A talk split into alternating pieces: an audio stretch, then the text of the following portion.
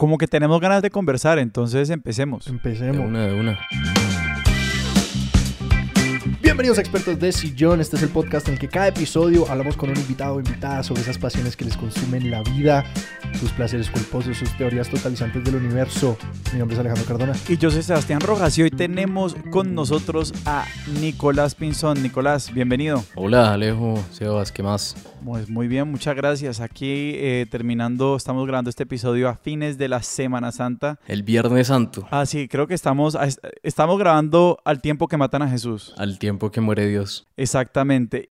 Nicolás Pinzón, como él mismo lo dice, de día o de lunes a viernes, es abogado en temas de emprendimiento y de noche o más allá del horario estrictamente laboral, tiene un podcast que algunos de ustedes habrán escuchado que se llama 13% Pasión por el Trabajo, recomendadísimo también. Y hoy vamos a hablar con Nicolás de un tema que, bueno, nos ha intrigado por mucho tiempo. Creo que Alejandro a mí es un verdadero privilegio poder conversar este tema que llevamos tiempo queriendo conversar y es el tema de optimizar todo. Nico, ¿cómo es eso optimizar todo? Pues es un tema bien grande, pero, pero para tratar de reducirlo y después, y después nos metemos más en distintos temas, yo diría que es que todo el tiempo queremos más tiempo y todo el tiempo queremos hacer más vainas y todo el tiempo decimos que no nos alcanza el tiempo para nada. Entonces resulta que en realidad estamos es gastando mucho, mucho tiempo. A mí me gusta mucho una frase de, Séneca que la repito mucho, que es em, que la vida no es que sea corta, sino que la malgastamos. Y yo creo que es mucho de eso. Entonces, eh, el, el lado positivo de optimizar es poder tener tiempo. Cuando uno empieza a optimizar por el fin de optimizar, entonces se pierde la razón de optimizar. Entonces, que ahí entra una paradoja que a mí me parece muy interesante, que es que la sobreoptimización entonces ya, ya pierde todo sentido. Eso está interesante porque sí, como que uno tiene que tener en, en cuenta como cuál es la meta de todo esto, ¿no? Porque creo que eh, si me, si me pongo mi sombrero medio socialista encima, uno es como que tenemos muy metidos en la cabeza como optimización, productividad, ta, ta, ta, ta, ta, ta, pero que si uno no se detiene y piensa como que, bueno, ¿para qué lo estoy haciendo? Es para que en el episodio que hablamos con Laura Rojas Aponte sobre gestión de tareas, ella nos hablaba como de que pues la meta de ella era tener como que el mejor, la mayor cantidad de tiempo libre, la mayor cantidad de tiempo para, para como hacer lo que ella quería hacer. Entonces que si uno realmente se detiene y planea como cuál es la meta de, de esta optimización, como que realmente se hace productiva. Claro, pero sí, y entonces ahí está el punto. A veces uno intenta ser hiperproductivo, pero eso solamente le crea más tareas. Entonces, por tratar de liberar el horario, uno termina llenándolo más, Sí. eh, sobre todo en los trabajos. Que- Quería empezar como medio biográficamente. eh, esto para, pa- ¿por dónde empieza con vos? Porque a mí me da mucha curiosidad que yo creo que como hay un cierto tipo de carácter, un cierto tipo de personalidad de las personas que como que encuentran un gusto también en optimizar las cosas, en buscar como sistemas Sí. y que es casi, para mí es un juego. Ah, Yo soy una persona que yo como que me estoy parando y estoy a punto de salir por la puerta y yo estoy pensando como que si recojo esta taza antes de abrir la puerta, la puedo abrir más rápido. Como, eso es un mal ejemplo, pero eh, como que estoy como que generando un orden de operación en mi cabeza medio neuróticamente y medio como por juego. Para vos, como a qué edad o como dónde crees que empieza esa curiosidad? Yo creo que mi caso es todo lo contrario y es, este tema me empezó a interesar porque soy un desastre. Sí, soy cero organizado y, y tiendo a, a ser muy disperso. Yo soy típico de, de este, como, como este típico meme de que uno empieza cinco minutos de descanso a ver el computador y termina siete horas después viendo ni idea qué. Y eso tiene Sí. un- un- una razón de ser y es que sí, sí siento que desde hace mucho tiempo, o sea, me acuerdo en el colegio tal vez, eh, siempre he sido una persona muy curiosa, como por temas, y, y los temas me van interesando, vienen y van, hay unos temas que han sido constantes y otros no, pero, pero me- me- sí, entonces me meto a leer artículos, a ver videos, a vainas y todo me parece inquietante y todo me parece chévere. Entonces yo digo, "Pf, quiero dedicarme a esto un rato y, y- y después me di cuenta pues que no hay tiempo. Entonces, eh, sobre todo cuando uno acaba la, un- en mi caso pues cuando acabé la universidad, sí me di cuenta que quería hacer muchas cosas y que no tenía tiempo. ¿sí? Yo creo que ahí es como el punto de, de inflexión, por decirlo de alguna forma, en donde empecé a ponerle mucha atención al tiempo y a cómo manejaba mi, mi tiempo. Ahí empecé a trabajar y empecé también con, con 13%. eh, y eso pues me empezó a consumir casi todo, ¿no? Era fines de semana, noches, todo el tiempo. Y, y, al mismo tiempo pues quería seguir leyendo otras cosas, saliendo con amigos, estando con mi familia, la música, leyendo otras vainas, eh, ver películas y el tiempo se me fue al carajo. Entonces yo creo que ahí es que me di cuenta que este era un tema que, que no solamente me atraía, sino que me parecía sumamente relevante. Que creo que es un, poco lo que, no sé, pensándolo, pensándolo esta semana me parece muy relevante para lo que ustedes hablan, porque si uno no maneja bien el tiempo, pues en últimas no va a poder tener espacios para esas obsesiones distintas al trabajo. ¿sí? Y para lo que decía Laura Rojas, de, de, tener la mayor parte de la agenda libre. Para mí eso también es muy clave. Pero yo creo que hay, hay como dos cosas distintas de las, que, de las que estamos hablando. Y una es liberar tiempo, o sea, encontrar, y es un poquito eh, que va en la línea de lo que decía Laura, que es básicamente organizarse mejor para, para poder evacuar tareas y que uno le rinda más. Y la otra, digamos, que, que, eso es, está muy ligado al, al, tema específico de la productividad, cómo yo en menos tiempo produzco más o hago más, o sea, cómo por unidad de tiempo yo logro más producción. Capitalismo. pues, de, pero, un socialista por la duración pues de este episodio. Creo, creo, que es distinto la eficiencia y la productividad. Tal vez ese es el punto que, que, yo la eficiencia la veo así, como en, en crear las operaciones para eh, rendir lo más que se pueda en el menor tiempo posible. Y productividad es tal vez un poco más amplio y es, es más un manejo de no solamente el tiempo como, como segundo a segundo, sino también tiene que ver tal vez mucho con el manejo de los tiempos propios de cada uno. Sí, hay, hay un concepto que me parece chévere que es la, el, manejo de la energía de uno, que no es como una energía de, de de religión espiritual ni nada de esto, sino más como ah, hay, hay, momentos del día en que uno puede enfocarse en unas cosas y otros momentos en otras cosas. Entonces, por ejemplo, cada, pues en mi caso yo he encontrado que por las mañanas soy tremendamente rápido y ágil mentalmente. Entonces me gusta levantarme temprano, hacer las cosas importantes durante las primeras horas del día y ya cuando empieza a llegar como la hora del mediodía ya la cabeza se me va al carajo y lo acepto y entonces hago las tareas menos relevantes durante ese espacio de, no sé, una de la tarde a cuatro de la tarde, que, que son esas tareas que, que, que, hay que hacer, pero que no son pues, tan importantes. ¿Cuál es tu opinión sobre el concepto de la fuerza de voluntad? Yo recientemente he estado pensando mucho en eso porque, ah, no sé, siento que como que la narrativa que nos llega es que todas estas cosas vienen de fuerza de voluntad.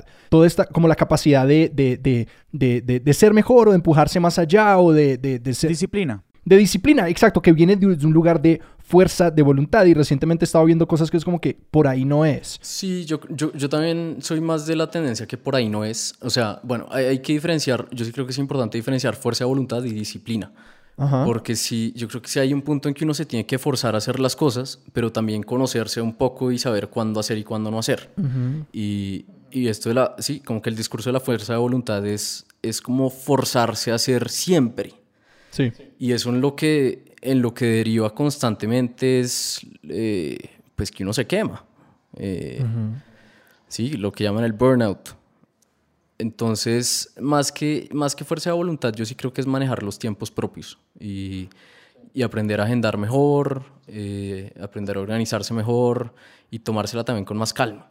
Porque, porque todo el tiempo querer, querer hacer y hacer y hacer y hacer, pues lo único que deja es cansancio. Hay un elemento que es esta idea del burnout o del cansancio crónico. Y yo no sé si esto verdaderamente, o sea, Nicolás, en tu opinión, esto viene de, una, de esta idea de una fuerza de voluntad mal manejada, o sea, de, de forzarnos todo el tiempo a hacer X o Y casi que en contra de nuestra voluntad y por eso mismo terminamos de alguna manera eh, hastiados de algo o es más un tema de física sobrecarga. O sea, yo creo que también hay esta idea de, digamos, lo que yo he encontrado de, de, del cansancio crónico es, literalmente la, la, imposibilidad de tener espacios sin que haya algún tipo de estímulo, pues por general asociado al trabajo, exacto, pero es como que, que todo el tiempo estás trabajando o, o, que también que todo el tiempo estás haciendo algo de manera que tu cuerpo simplemente no logra descansar. Entonces, no sé, no sé, o sea, me gustaría que habláramos un poquito más de este,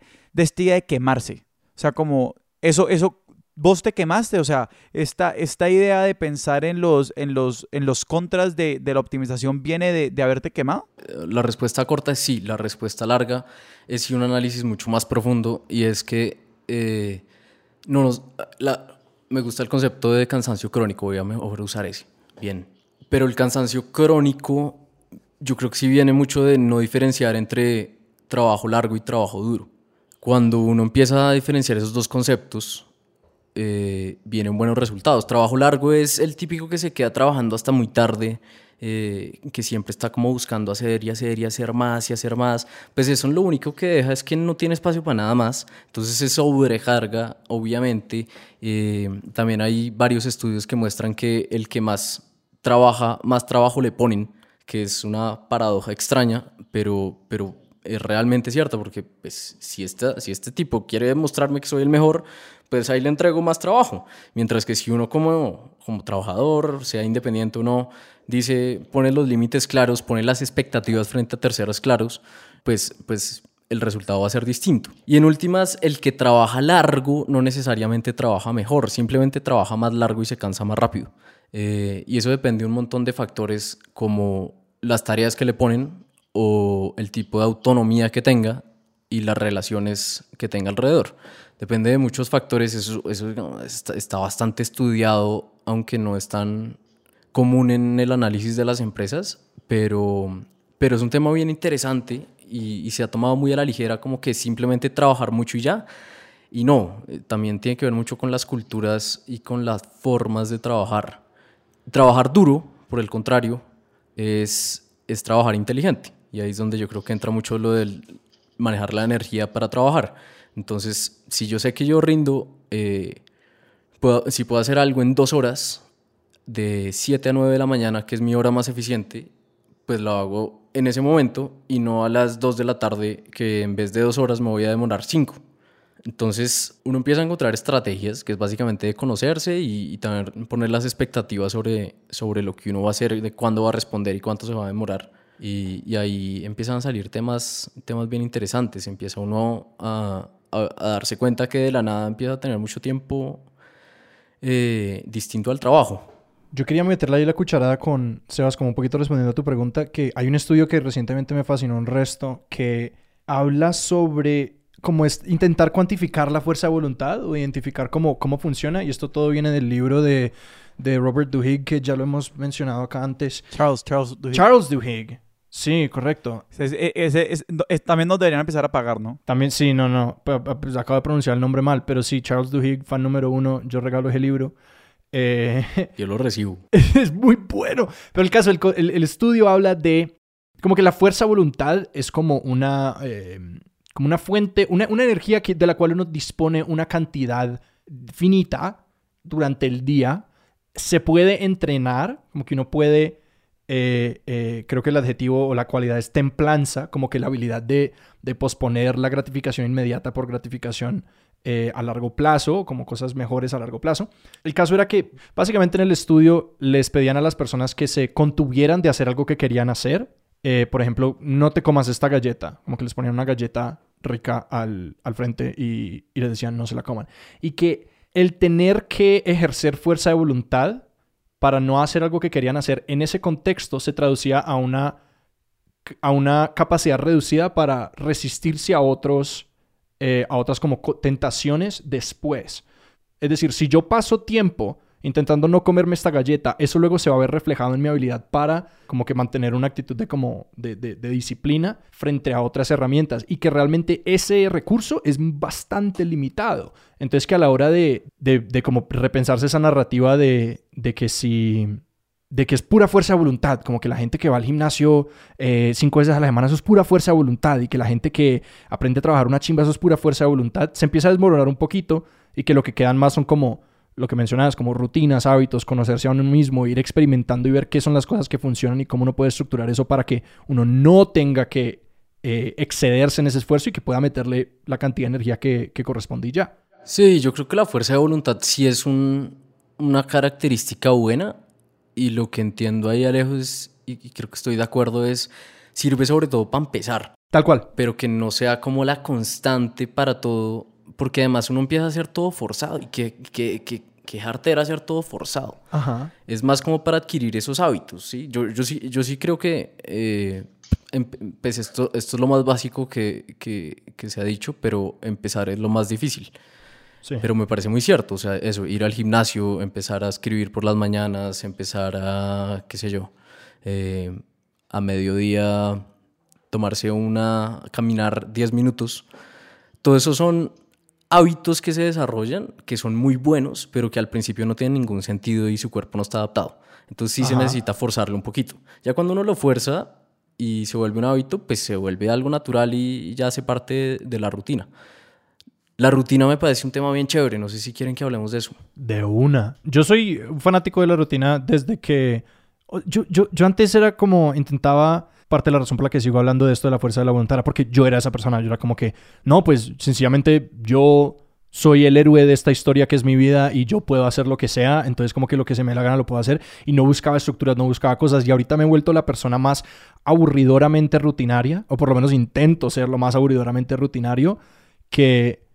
Y las rutinas no creo que estas son tus palabras de una conversación previa, que las rutinas no son monotonía, eh, que son esas estructuras dentro de las que uno como que empieza a colorear con lo que uno quiere, que precisamente permiten eh, que uno se pueda enfocar en esas cosas. Sí, eh, yo, yo alrededor de la rutina he pensado que uno, ah, no sé, la, la gente a veces como que le teme a la rutina porque piensa que pierde libertad. ¿sí? Porque está atado como a, a horarios específicos o, o- o a, a lo que tengo que hacer, entonces como que no soy un, entre comillas, alma libre. Eh, y yo creo que es todo lo contrario, todo, todo lo contrario, porque cuando uno no tiene una rutina y no tiene claro qué es lo que quiere y no quiere hacer y qué es importante y qué no es importante, entonces uno le empieza a decir que sí a muchos a, a- a todo, a todo tipo de plan, a todo tipo de reunión, a todo tipo de llamada, a todo le dice que sí y ahí lo que hace es condenarse, ¿sí? Ahí eso Ajá. sí, eso sí es perder la libertad, porque es decirle que sí a todo. Cuando uno tiene medio claro o claro del todo eh, que es importante y que, que, que de las cosas que uno tiene en su agenda valen la pena, eh, ok, ok. Estoy mostrando un libro por, por la videollamada que es de El sutil arte de que todo, de que, o sea, Todo te importa un carajo. que todo te por tu caraje. Muchas gracias eh, a nuestro diccionario, eh, Sebastián. De Mark Manson, que básicamente el, el man, eh, eh, apenas me lo empecé a leer hace poco, pero el man hace eco de, de todo lo que estás diciendo, que es como que uno tiene una capacidad limitada de carajos que le puede dar a las cosas, como de importancia que uno le puede dar a las cosas en la vida. Sí. Eh, y que si uno le da importancia a todo, uno se vuelve una nada y precisamente se vuelve un esclavo de todas estas cosas que, volviendo a ponerme mi, mi sombrero eh, revolucionario encima, es como lo que hacen eh, eh, las redes sociales y, y- y como la cultura del consumo, que es como que todo, todo nos tiene que importar. Sí, sí, sí. Todo, todo necesita ser importante, como que... No solo importante, sino urgente. sí, Todo, todo, todo parece urgente y en realidad muy pocas cosas son urgentes. sí. Que, que eso es algo que he aprendido. Uno, uno a veces como que le llega algo que, que uno siente que es urgente y uno de pronto, eso se llama la teoría del cuello de botella. Mm. y uno lo puede dejar ahí quieto un rato y se soluciona solo sin que uno haga nada. Pasa mucho, pasa mucho. Uno le piden, oiga, oído". necesito este favor ya, necesito ya este tema. Y, y uno lo deja ahí como ignorado un ratico y a las dos horas se da cuenta que ya se solucionó. Ajá. Y es- e- eso es muy, muy importante tenerlo en cuenta porque ahí es donde uno puede diferenciar entre trabajo importante o bueno, hacer cosas importantes para no hablar de trabajo Ajá. y, y trabajo o vida ocupada, ¿sí? Sí. Que es muy distinto, lo importante y lo ocupado. Pre- precisamente te quiero llevar por ahí porque me da mucha curiosidad cómo lo enmarcas porque me siento identificado. Es que ahorita estabas hablando de las cosas para las que querías tener tiempo y las cosas en las que querías mejorar.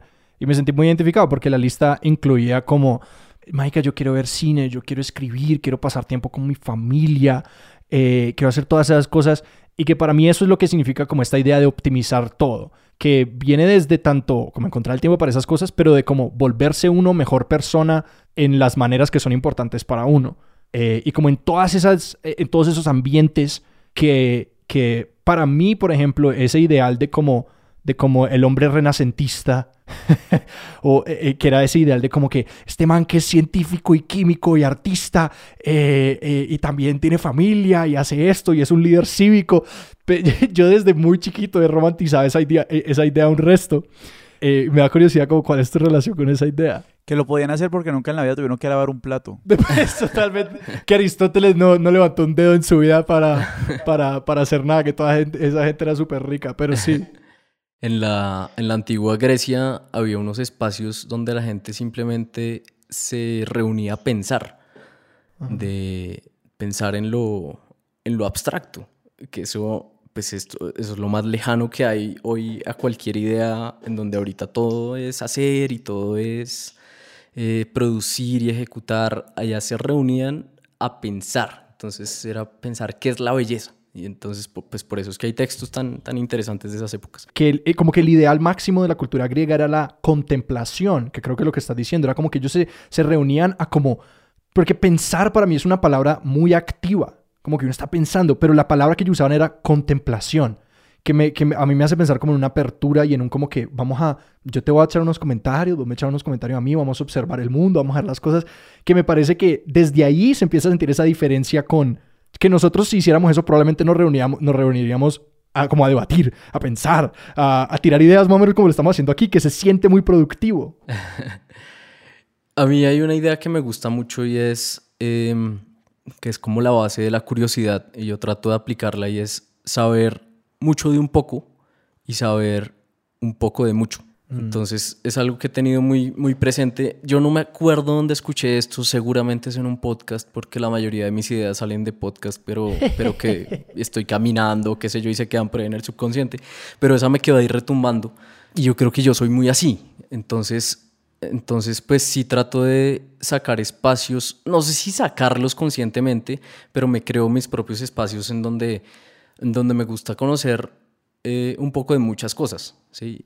y, me empiezan a, inquietar temas que jamás me habían inquietado. Eh, digamos, ahorita yo jamás había, nunca había cocinado y ahorita por la cuarentena pues me he obligado y, y he querido tratar de cocinar y entonces uno empieza a ver videos y empieza empiezo hasta a conocer verduras que nunca había comido, ¿sí?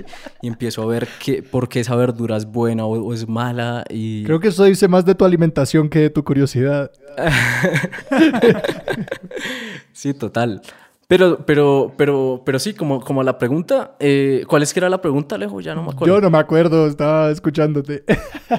no, como, como sí, como, como eh, la idea de, de ah, de esta ansiedad como de ser mejor en todos estos distintos ambientes. Mm, ok, hay, hay, un punto chévere y es eh, hacer, yo, yo creo que es clave hacer cosas que a uno no le sirvan de nada en términos de productividad.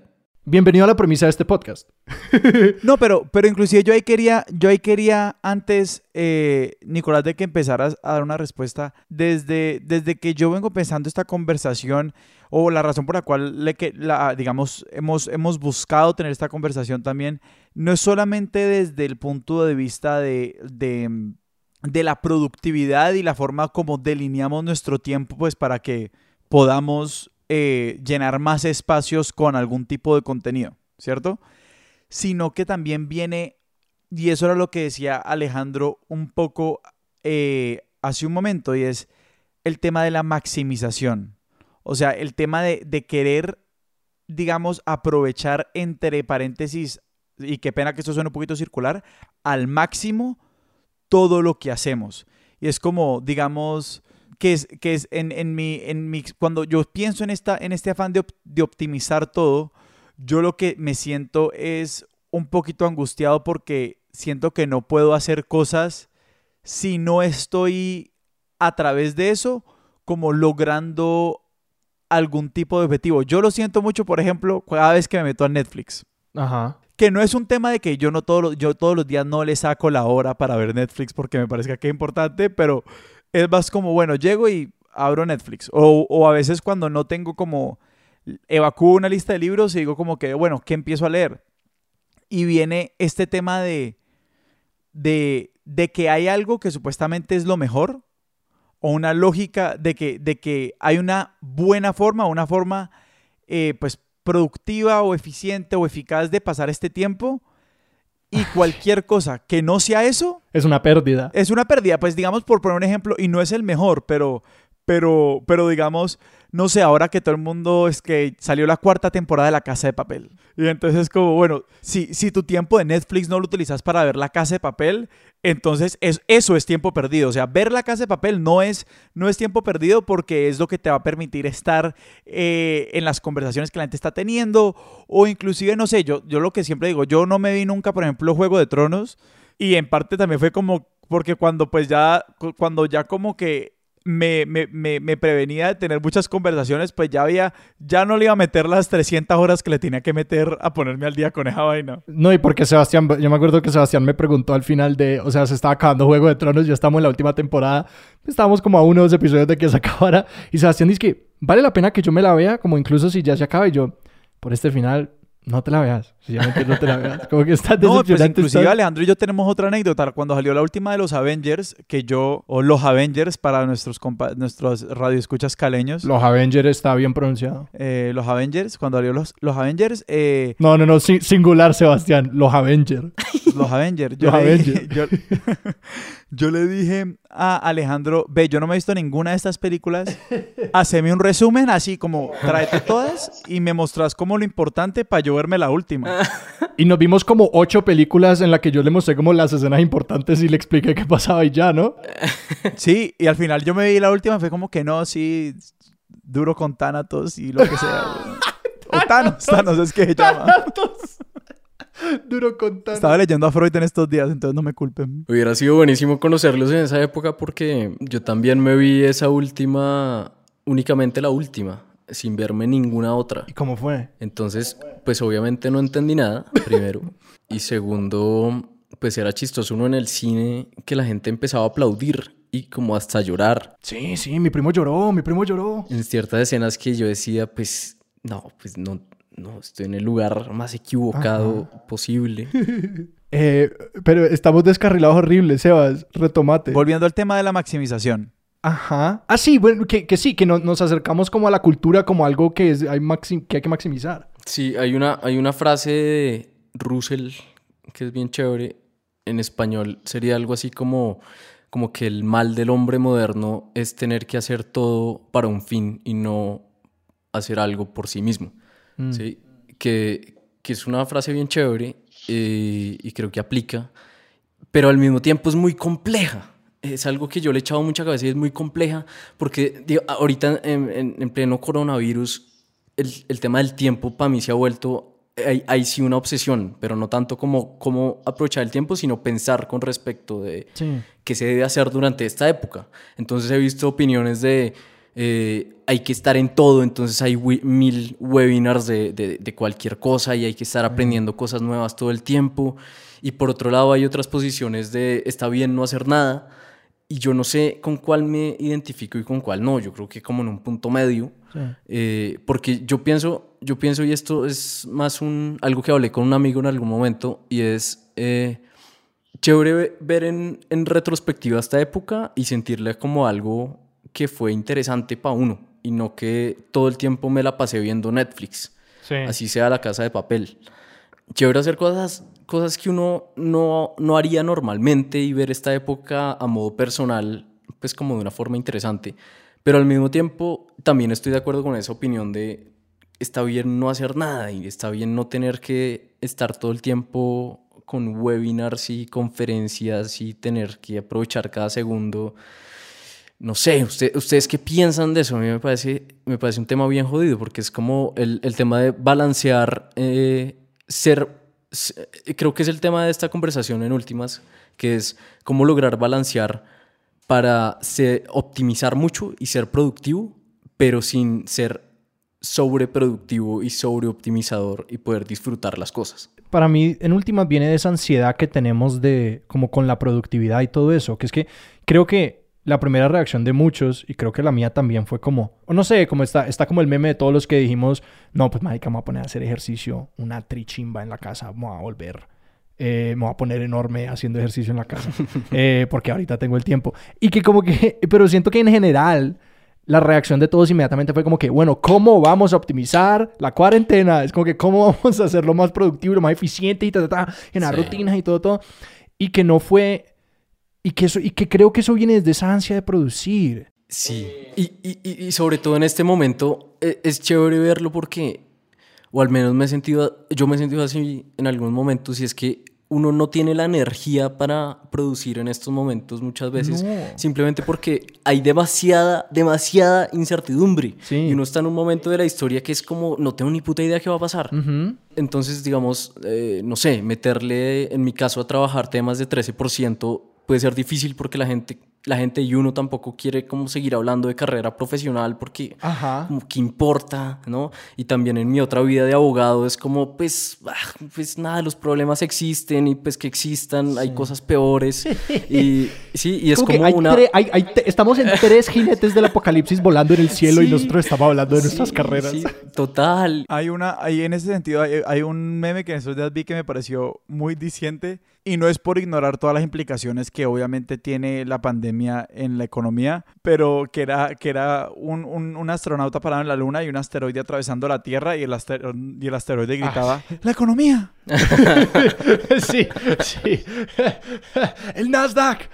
Todo eso es importante, sí, y, y yo creo que sí, el tema de la economía es súper relevante, el empleo, todo esto es muy relevante, pero uno como que a veces no tiene energía de, de hacer nada y, y yo creo que no está mal. También, no sé, eh, es un tema que, que, se me hace bien complejo. Yo creo que a la larga, gran parte de este problema con, con, con el afán de producir o de ser productivos de alguna forma es una idea que está enquistada tanto en buena parte, digamos, de, de, de, pues ya que, ya que Alejandro decidió ponerse el sombrero revolucionario como él mismo lo ha hecho, como es algo que está tan enquistado en como el pensamiento marxista, como al menos del principio, del principios del marxismo, como en la idea, pues en todas muchas ideas capitalistas, y es el tema de que el trabajo es lo que te da valor. Ajá. O sea, que, que, el, que el valor personal viene del trabajo y que tu lugar en el mundo te lo da tu trabajo y que la realización personal viene del trabajo. Y obviamente en la medida en que muchas de las, digamos, ya sean de los sistemas, de los entornos que, que, se han usado para controlar el trabajo, en la medida en que se expanden y entran a muchas más áreas de la vida, o sea, yo creo que igual llevarse, o sea, el teletrabajo o trabajar desde la casa, trabajar desde la casa hace que unas lógicas de productividad que estaban restringidas a la oficina entren igual a un espacio que antes no estaba, no, no era, no se veía no estaba tan intervenido por esas fuerzas, estaba, porque pues a la larga, pues sí, los electrodomésticos se inventaron para algo también, em, pero, pero a medida que, muchas de estas otras cosas empiezan a entrar y que, y que como que la experiencia también termina siendo una cosa como muy, muy constante, o sea, es como si tu vida todo el tiempo le estás poniendo en redes sociales o sentimos que igual así no estemos participando del espectáculo, le estamos poniendo de alguna forma, eh, que estamos participando todos en, esta carrera que uno ya ni sabe cuál es, cuál es la pista, ¿sí? Es muy fácil caer en eso, o sea, es muy fácil pensar que igual todo, todas las cosas que haces están implicadas en el proceso de como construir tu valor. Entonces, como que es que si yo me meto a cocinar y no, no me vuelvo un gran cocinero de acuerdo a un estándar que existe para el cocinero en casa, entonces, ¿qué estoy haciendo? Eh, si no estoy haciendo ejercicio, pero entonces si no, si no, hay como muchas cosas ahí que, que, que hacen muy difícil simplemente el hacer por hacer o el hacer de acuerdo a otros, otros estándares. O sea, yo, yo creo que el, el, el tema de la productividad va muy ligado a el concepto que uno tiene de éxito, mm. eh, que es un poco lo que está diciendo Sebas. Es decir, eh, yo creo que ahí es importante preguntarse uno para qué quiere ser productivo, ¿sí? Y puede haber varias razones para ser productivo. Uno, uno puede querer ser productivo porque tiene un trabajo que odia entonces quiere salir o acabar sus labores del trabajo lo antes posible para dedicarse a otras labores que para uno son más importantes, lo que, lo que a mí me gusta llamar, lo que nos gusta llamar en 13% robarle tiempo al tiempo y así poder uno dedicarse el resto del tiempo a cosas que le aportan valor o que le, le generan lo que para usted es más importante, en fin. Uno puede querer ser productivo para dejar de tener el trabajo ocupado y dedicarse a hacer el trabajo importante. Entonces de pronto ahí sí es que el trabajo es lo más importante en su vida y, pues, puede estar bien. Eh, y entonces deja de lado las ocupaciones que no aportan valor y se ocupa lo que sí aporta valor. Y para eso pues puede haber unas estrategias. Pero en últimas todo eso está ligado con cuál es mi concepto de éxito. Porque si usted lo que quiere en últimas es tener mucha plata, o lo que quiere en últimas es eh, mostrarle a la gente que está ocupado, que eso es ahora como un, un, factor de éxito, ¿sí? como llegar tarde a los planes o no responder mensajes, entonces lo hace ver como con estatus, que a mí, me parece bien absurdo. Sí, eso yo, eh, sobre todo en contextos universitarios, cuando la gente, eh, esta competencia de quién durmió menos horas. Sí, sí, sí, sí, es absurdo. Y toda la vida como una persona que ha necesitado más o menos de ocho horas para poder funcionar total, en total. el universo. Yo siempre he dicho como ¿Por qué? Y, yo, y yo, digamos, eso es uno de los cambios que yo he tenido fuertes en mi vida en los últimos, tal vez en el último año. Yo me acuerdo que en la universidad yo, yo jugaba mucho a pensar a, a dormir a la tumba. Entonces, como, como la idea de no dormir, sino hasta la tumba, que, que, en ese momento supongo yo le veía todo el sentido, ¿sí? Porque es como hay que esforzarse, la misma idea. Yo hacía lo mismo, yo, hacía, era igualito. De la, fuerza de voluntad, de, de meterle toda y hay que, cada segundo tiene que estar aprovechado. Y después uno se da cuenta que si no duerme uno es un idiota y, no rinde y lo que hace lo hace mal y empieza a tomar malas decisiones. Entonces uno se empieza a dar cuenta que en verdad dormir es una de las cosas más importantes que hay. Y, que está directamente, o sea, se da la mano con la depresión y la ansiedad y el mal humor y todas las enfermedades y malestares. Todo, todo. No, yo era igualito, parce. Yo era como, yo literal en un momento tuve una pequeña obsesión con eh, investigar como ciclos de sueño alternativos y había como una manera. Ay, me acuerdo. Pues, de esa etapa mía, cuando yo quería aprender a dormir dos horas al día, eh, que hay un ciclo de sueño que si vos dejas de dormir como por dos semanas y empezás a dormir, y durante esas dos semanas lo que haces es que dormís cada seis horas, dormís por, dormís por 30 minutos, en teoría uno puede lograr que el, eh, que el cerebro entre directamente a sueño REM cuando te acostas a dormir, como, como cuando uno se acuesta después de estar despierto dos días enteros y uno de una se duerme y duerme profundísimo, uno puede entrenar que el cerebro haga eso de inmediato y eso es un poquito lo que le pasa como a los militares y a ese, tipo de personas que duermen como en intervalos súper irregulares, que uno puede aprender a dormir un total de dos horas de cada 24 y yo estaba obsesionado con esa idea solamente porque era como, necesito, necesito estar despierto para poder hacer todo lo que quiero hacer, para ser un gran atleta eh, y un gran familiar y una gran persona y un gran estudiante. Es una idea muy absurda y si, si es como presiones que uno le meten, supongo, volviendo a la idea de Alejo del capitalismo. Muchas gracias, me encanta que estas ideas revolucionarias han sido, han encontrado tierra fértil aquí. A Alejandro se le ocurrió una cosa que llama capitalismo. Va a cambiar, va a cambiar la historia. Ténganse. Sí, sí hay un poco de estudio de eso y es que pues pues eh, esto lo sabrá la mayoría, los horarios de oficina pues se empezaron a plantear desde la industrialización, pero entonces poco a poco se le ha añadido a los horarios de oficina la tecnología. Entonces los horarios de oficina dejaron de ser horarios de oficina y se volvieron horarios eternos, porque uno entonces sale de la oficina y tiene el correo electrónico, tiene redes sociales y todo es trabajo y todo es todo el tiempo trabajo. Y, y, entonces pues ahí entra otra vez el, el pues sí, que uno se quema, el mismo tema. Yo desde hace un tiempo tomé la decisión de sí o sí cierro el trabajo de mi trabajo habitual a las 6 de la tarde, pase lo que pase. Eh, si uno deja la puerta abierta a que sea hasta que termine, pues nunca va a terminar. O sea, al menos en mi trabajo es de esos trabajos que uno nunca termina, que siempre va a haber cosas por hacer. Pero si uno pone el límite claro de sí o sí termino, esté en la casa, esté donde sea, pues eh, eso uno le libera mucho tiempo y se mete además la presión de hacerlo más rápido. Quiero hablar sobre cómo, cómo, interactúas, eh, cómo interactúa esa idea de la optimización con precisamente ese tiempo libre.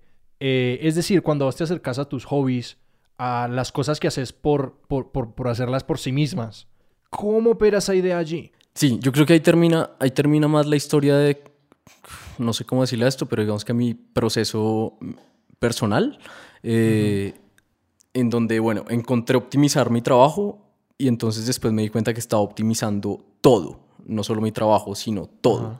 Entonces cuando, empezaba, cuando empecé a optimizarlo todo, entonces cuando tenía estos espacios de, de disfrutar, de, de, de, contemplación inclusive tal vez. Pero Nicolás, cuando decís optimizarlo todo, ¿te referís a que todo lo evacuabas lo más rápido posible o, o específicamente a qué práctica ¿De qué hablamos cuando hablamos de optimizar todo? Yo creo que hay varias cosas, sí. Una es sacarlo lo más rápido posible.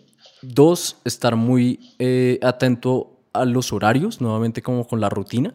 Y tres, buscar formas de ser productivo. Entonces, por ejemplo, decirle que no a muchas cosas.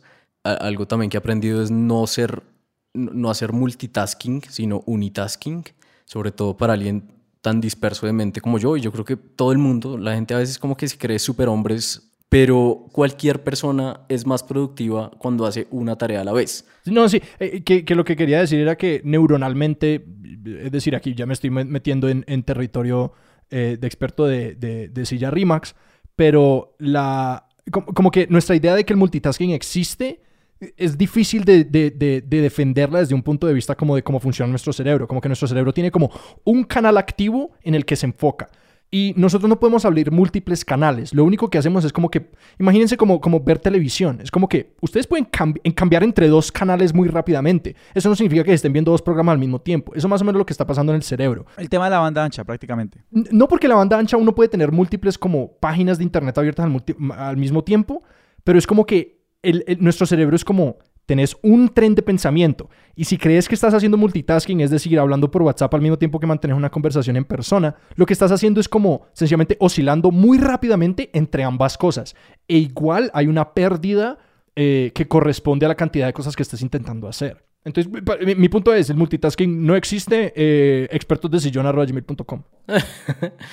Pero, pero para seguir con la pregunta de, de, Sebastián, ¿cómo veo la optimización en los tiempos de no trabajo? Entonces, la respuesta sí ha sido como que yo, yo ya lo estaba forzando todo. Entonces, eh, por ejemplo, no sé, para hacer deporte, entonces buscaba las rutinas más rápidas, ¿sí? para leerme libros eh, que no tuvieran que ver con mi trabajo, buscaba métodos de leer rápido y de, ah. tratar de interiorizarlo todo. Eh, me, me, río porque me identifico. sí, y, y entonces llegó un punto que y, esto, y, eso, y esto se lo agradezco 100% a Andrés, mi socio de 13%, que, que, que llegó él como a una reflexión y yo la adopté 100% y es, uno por querer optimizar todo, pues deja de sentir placer por lo que uno debería sentir placer. Eh, entonces, desde ese momento empecé más a liberar la agenda para tener espacios, pero esos espacios que no, que, a ver, eh, y esto es, el punto es querer hacer cosas que quiero hacer, porque descansar no es no hacer nada necesariamente, puede ser, pero descansar es cambiar de actividad, entonces buscar esas actividades que para mí son descanso, pero que no sirven de nada en mi vida laboral, ¿sí? Y entonces empecé a sacar esos espacios y no me importa, ahorita no me importa cuánto tiempo me demore, ¿sí? Le, pongo un tiempo, le pongo un límite, porque pues tampoco me puedo dedicar a eso y estar todo el tiempo en, estos espacios, pero trato que no me importe cuánto me demore y dejo de ver el reloj, dejo de ver todo. Y si voy al gimnasio y, y quiero hacer un, no sé, quiero correr 40 minutos de espacio mientras me escucho un podcast, lo hago y no importa y, cojo un domingo por la tarde y leo. algo que estaba pensando ahí era, para mí la, etiqueta es como, no me voy a evaluar. Sí. Como que no me voy a autoevaluar durante esta parte del proceso. Hay una vaina que está hablando con un amigo que es músico, que yo le decía, Marica, ¿por qué es tan difícil eh, grabarse uno tocando? Que si alguno de ustedes es, eh, eh, lo ha intentado alguna vez, como que, o, incluso como recitar, recitar un un guion al frente de una persona eh, o una presentación laboral, como que todos esos contextos son parecidos. Lo que sucede es que hay dos cosas ocurriendo al mismo tiempo. Eh, para, para seguir con, la, con la, la, explicación de la música, cuando uno está tocando, uno puede hacer una cosa u otra. Uno puede tocar o uno puede evaluar cómo uno mismo está tocando. Si uno intenta hacer las dos cosas al mismo tiempo, hay un cortocircuito porque hay demasiadas cosas que el cerebro está intentando hacer al mismo tiempo. Y que cuando uno se pone una cámara al frente, uno por, por la, por la conciencia de que está haciendo o va a ser observado, está evaluando al mismo tiempo de que está ejecutando la actividad. Eso no te permite abandonarte en la actividad y en este caso como hacer música. pero en el caso de las cosas que estás diciendo es como hay que ir al gimnasio y, ya, y hacer el ejercicio y pasarla bien. O estar con los amigos y no hacer nada más. Porque uno está evaluando todo el tiempo como que estoy usando mi tiempo de la mejor manera, estoy haciendo el ejercicio de la mejor manera. ¿Qué, qué es lo que estoy haciendo aquí? Cuando uno está con los amigos empieza a aplicar ese mismo pensamiento. No sé si les pasa a ustedes, pero uno está como que, uy, ¿qué están pensando mis amigos de mí? O, o, estoy siendo una buena persona. Eh, y que ese pensamiento rápidamente se vuelve una, como una, una cosa muy automática y muy tóxica porque uno está to- todo el tiempo evaluando quién soy, quién soy, qué estoy haciendo, qué está pasando. Sí, me parece, me parece un punto chévere, la etiqueta de no evaluarse. Yo creo que sí hay que evaluarse en muchas áreas, sobre todo en el área profesional, en donde pues uno es donde más energía y tiempo enfoca seguramente, pero hay muchas otras áreas que no, que no importa, que uno lo hace por uno y ya, y da igual. Eh, y, y sí, digamos, cuando uno, cuando uno está... Esto creo que pasa mucho con la creatividad y es si uno empieza a industrializar la creatividad, estamos hoy bien marxistas, pero si uno empieza a industrializar la, la creatividad, deja de ser creatividad. Cuando, Ajá. cuando uno se pone como, "Pf, hoy tengo que eh, componer una canción, pues puede ser que lo logre, pero puede ser que tenga su lado B y es que salga una canción no tan buena. Pero, pero, pero yo quiero defender, quiero defender eso un poquito porque una de las cosas a las que quería llegar con eso de como separar la evaluación de la producción, en este caso pues si usamos esas palabras que no sé si me gustan, el punto es como que a veces no nos permitimos sencillamente hacer y luego preocuparnos por cómo lo hicimos, ¿no? Que eh, me estás haciendo pensar en Lennon y McCartney, eh, de los Beatles, que escribieron todas las canciones de ellos, para los que no, no están familiarizados. Eh, o sea, John Lennon y Paul McCartney. Una banda que llaman Los Beatles. De pronto la pueden escuchar. No, pero hay gente que no sabe que, que había dos pelados que eran los que escribían. De, de todos ellos escribieron la mayoría de las canciones. El caso es como que ellos di- dicen, nosotros siempre, desde los 16 años que se conocían Paul y John, ellos se sentaban a escribir y algo escribían. Eh, eh, eh, Paul McCartney dice como que yo nunca me reuní con John y tuvimos una sesión en la que no produjéramos algo. Eso no significa que fuera bueno, eso no significa que fuera malo. Lo que yo digo es que tenían la capacidad de sentarse y crear algo y luego, después de que ya estaba escrita la canción, decían, esta canción es buena o mala. O sea, nos gusta, la queremos mostrar o no. Mm, es verdad. Y que, y que yo, y lo que yo no, no estoy diciendo que nunca lo evaluemos eh, en esos otros ámbitos, ¿no? Es como que sí, pues sentate a pensar en cómo es tu relación con tus amigos, sentate a pensar en cómo estás yendo al gimnasio, pero que si todo el tiempo estamos evaluando, no podemos de- ni siquiera, si lo quieren pensar en términos productivos, recopilar la información que necesitamos, porque estábamos evaluando. ¿Qué era lo que estabas haciendo? No estabas haciendo ejercicio, estabas eh, todo en tu cabeza no teniendo la experiencia, no estando presente, sino que estabas ya pensando en cómo ibas a cambiar esa experiencia en el futuro. Y ahí creo que, que Alejo, estás diciendo como dos cosas que, que yo creo que hemos estado dándole la vuelta varias veces a esta conversación.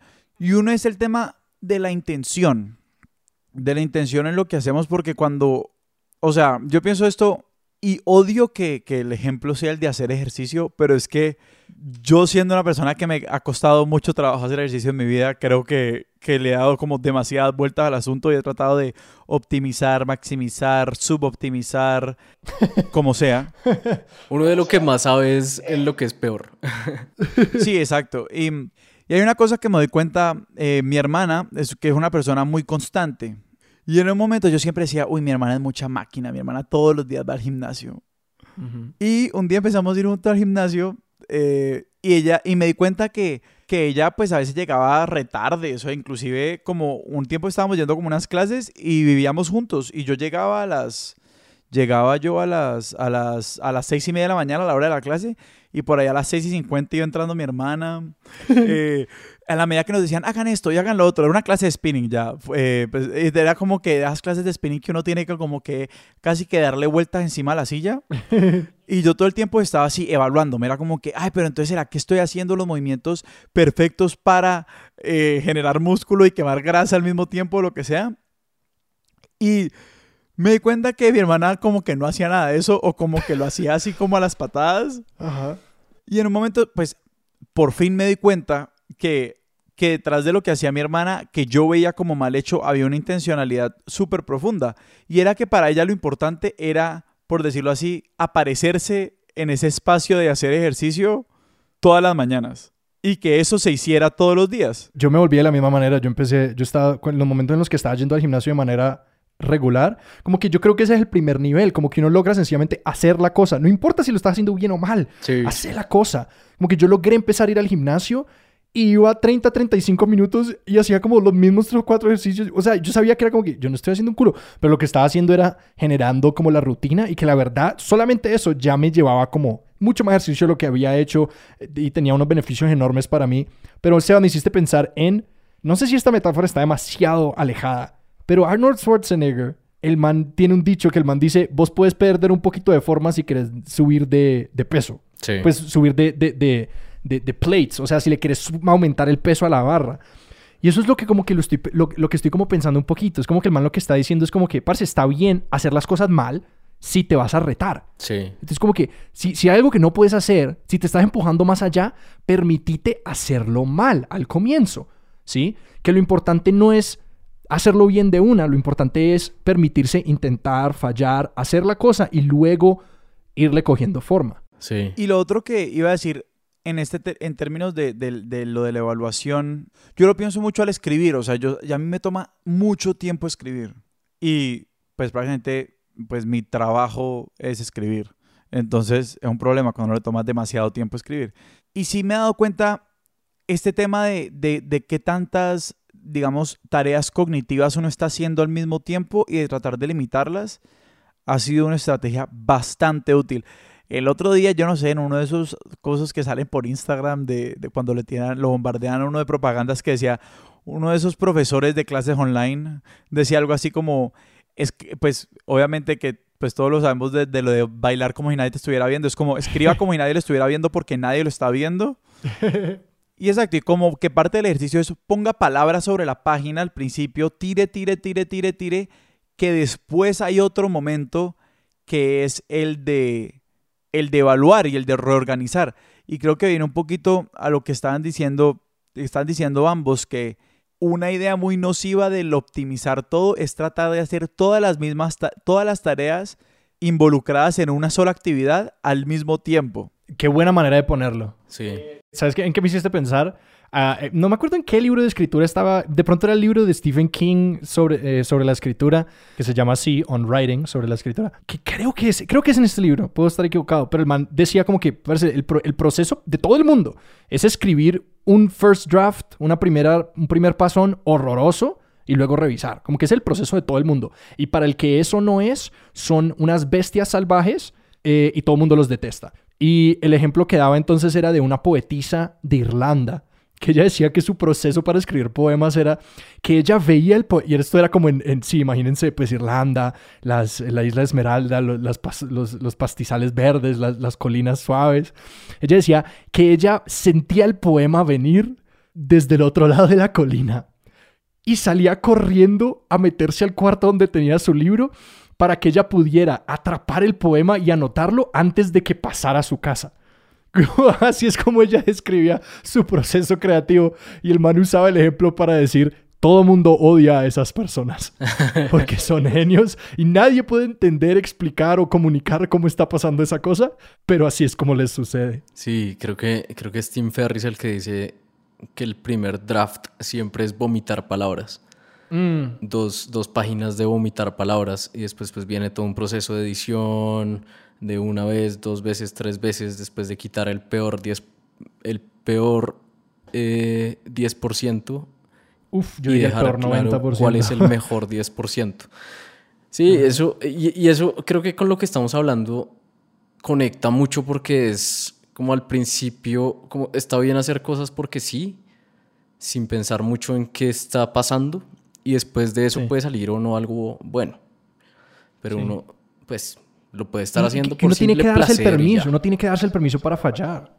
Sí, sobre todo cuando nadie está viendo. Es que sí, uno, uno también es muy perfeccionista con uno mismo. Al menos a mí me pasa mucho. Yo soy muy perfeccionista conmigo mismo.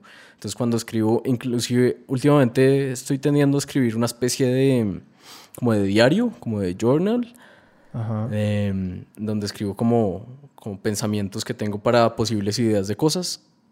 Inclusive ahí soy muy perfeccionista y estoy escribiendo únicamente para mí. Estoy seguro que eso no lo va a ver nadie. De pronto si me, si me Sí. muero, o sea, nadie más. Es que está prohibido que la gente lo vea. Y aún así uno, uno se da muy duro. Es interesante porque yo eh, practico y enseño improvisación y como que una de las lecciones de la improvisación es uno tiene que aprender a estar eh, bien con fallar al frente de gente, eh, sean esas personas como compañeros de clase o un público.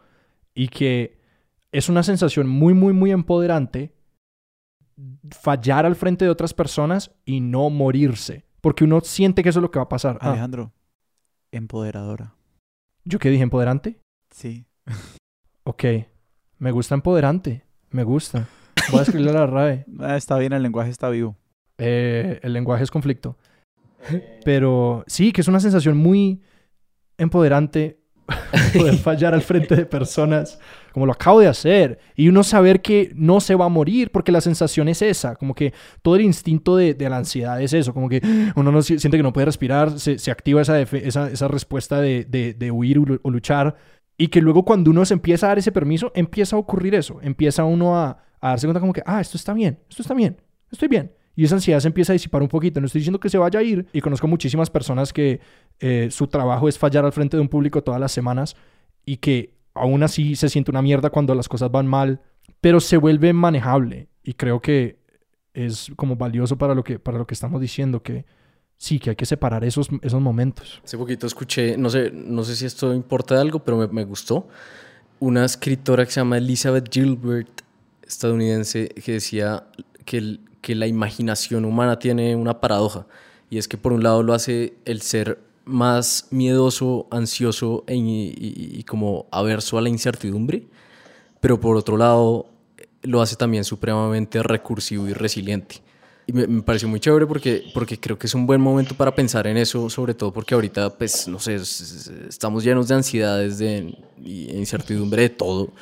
Eh, pero al mismo tiempo, cuando uno empieza a ser recursivo y resiliente, como de, pues bueno, las cosas van a salir mal y puede que salgan mal y ya, eh, me adapto, me flexibilizo y, y echo para adelante con lo que tenga, pues, pues es una buena forma de pensarlo y le baja un poquito el tema a la ansiedad. Nicolás, y para cerrar, me gustaría que nos contaras de algunas lecturas o algunos podcasts, películas, no sé qué lista de contenidos nos vas a dar, pero que de alguna forma corresponden con estos puntos de quiebre que tuviste en tu pensamiento sobre la optimización. Hay, un libro que me parece clave en este tema, o en una persona que me parece clave en este tema, que es Tim Ferriss. Él tiene un podcast y tiene varios libros.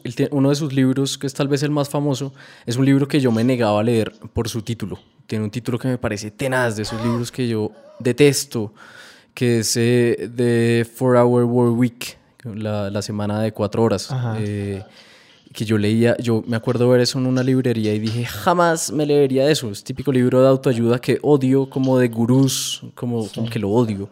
Eh, y, y Andrés se lo leyó y me dijo, hay que, hay que leerlo. Y después empecé a escuchar el podcast de él y creo que es clave. Eh, es un gran libro. El título es pésimo y sigo diciendo que es pésimo, pero tiene unos tips muy, muy, muy interesantes para uno ser más productivo, para dedicarse más a lo importante y para, para mejorar mucho, eh, tanto como persona como profesionalmente, me parece clave. Y él es una persona bien interesante. Eh, hay otro libro interesante que se llama Deep Work, que habla mucho de- del manejo del tiempo, de, sí, del manejo de la energía para, para trabajar. Y hace poquito me leí un libro que se llama eh, Do Nothing, como hacer nada. La autora se las debo, de pronto búsquenla ustedes, se llama, se- se me fue, es una vieja que tiene una TED Talk muy interesante, pero ahorita sacó este libro nuevo que ella misma lo hizo como una parte de una investigación personal y es que se estaba ultra quemando porque a raíz de esa TED Talk que les digo, se volvió muy famosa y empezó a dar muchas conferencias y ella aparte es periodista, entonces escribía y tenía su canal y hacía mil vainas y cada vez era más rica y más famosa y más reconocida, pero al mismo tiempo cada vez era más infeliz. Entonces decidió escribir este libro que se llama Hacer Nada, supongo que es la, la traducción, y tiene unas reflexiones bien interesantes. Habla mucho también de esta parte histórica de, de cómo la industrialización y el momento actual han hecho como un mundo laboral muy complejo para el ser humano. Y es como esa parte linda de disfrutar, como de contemplar. Para dirigirlos a la charla de TED, que quizás es un punto de entrada siempre bueno, es Celeste Headley, lo estoy buscando. Sí, Ok. sí, Celeste Headley. Entonces, eh, para, para los oyentes, Celeste Headley, eh, 10 Ways to Have a Better Conversation, 10, ves- 10 maneras de tener una mejor conversación. Esa es la TED Talk que la hizo a ella famosa y a, raíz de eso empezó como toda esta carrera de ser muy famosa y ser muy reconocida y muy exitosa, Sí. que llegó a un punto de quiebre hace poco y, y dijo, "Es- eh, me estoy quemando durísimo y estoy odiando todo lo que hago. Entonces escribió este libro que les digo que, que me pareció muy, muy chévere, fácil de leer, interesante. Como siempre, todas estas eh, recomendaciones y referencias las encuentran al final de la descripción de nuestro episodio en cualquier plataforma en la que escuchen sus podcasts. Nicolás, muchísimas, muchísimas gracias. Además de todos estos recursos, te quería preguntar si la gente te quiere leer, si la gente te quiere escuchar, ¿dónde lo puede hacer? No, yo, yo casi no manejo redes, redes sociales personales, eh, pues no, no las muevo ni nada. Aunque últimamente en Twitter estoy empezando a poner frases de libros que me gustan. no tengo seguidores, pero si me quieren seguir de una, eh, creo que es arroba npinzong o algo así. Pero sí, sí, eh, escúchenos en 13% Pasión por el Trabajo, un podcast, el podcast más importante de carrera profesional en América Latina y que cada vez está más bueno. Y ahí también tenemos un blog donde escribimos Andrés y yo varios artículos. Síganos también en redes sociales, en Instagram, Twitter, no sé por dónde más. Sebas, ¿a nosotros dónde nos pueden encontrar en redes? A nosotros nos pueden encontrar en arroba expertos de sillón en Instagram, arroba experto sillón en Twitter y nos pueden escribir si quieren a expertos de sillón arroba gmail.com. Nuestra música es de Juan Esteban Arango. Nuestro logo es de Daniel Benavides. Yo soy Sebastián Rojas. Yo soy Alejandro Cardona. Recomiéndale un podcast a, un amigo y que ese podcast sea este. Hasta la próxima.